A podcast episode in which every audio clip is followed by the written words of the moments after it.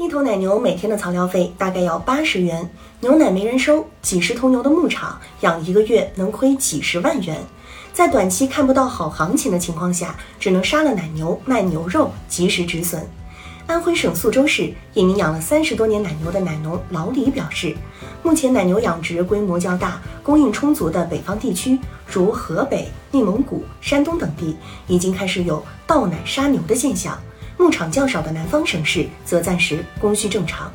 之所以出现让人痛心的倒奶杀牛现象，在于现阶段奶业出现产能过剩、养殖成本和市场价格倒挂所致。受疫情影响，人们对于牛奶需求量下降，随着学生放假，学生奶供应也陷入停滞，各乳品生产企业产量下调，库存激增，生鲜乳使用量骤减。这就使奶农陷入养的越多亏的越多的困境，无奈之下采取了这一做法。更要看到的是，我国奶业虽然经过多年发展，但与世界先进水平仍有不少差距。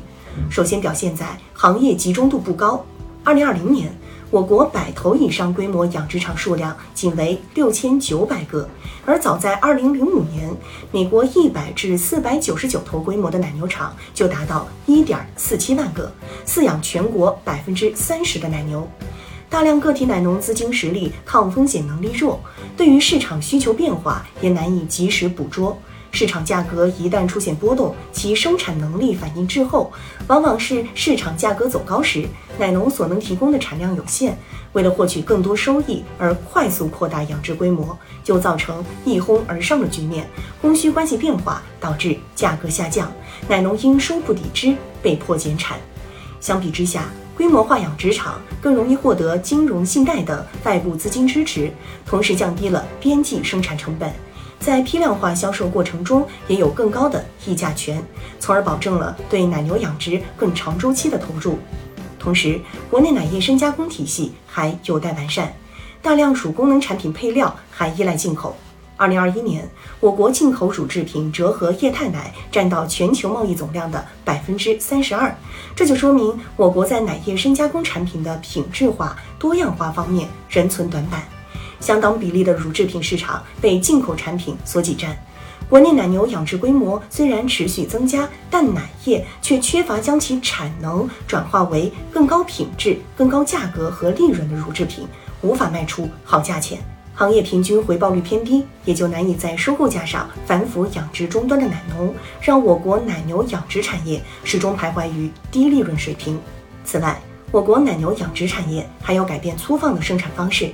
据联合国粮农组织测算，过去十年，奶牛单产提高对全球产量的贡献远大于牛群存栏规模的扩大。单产提高的主要措施是养殖场生产系统的优化、动物健康、改进饲料效率和遗传育种。这些年，我国奶牛单产达到八点七吨，但和发达国家还有差距，单产偏低，同样制约着国内奶牛养殖场的整体效益。随着国民经济的发展，人民消费水平逐渐提升，但年轻消费者越来越讲求乳制品的口味、营养、包装、设计等多方面要素。如果国产奶业始终只能提供口味单一、包装陈旧的产品，难以满足市场所需，落后产能难免会被淘汰。这就要求我国奶业在提质和增效两方面进一步加大投入，依靠技术和产品研发创新加以突破。除了奶业的自强自立外，政府也应加大对其扶持和引导力度，推动奶业更高层次的发展。近年来，继续实施奶业振兴行动这一主题多次被写入政府文件中，被视为加快推进农业现代化的一个发力方向。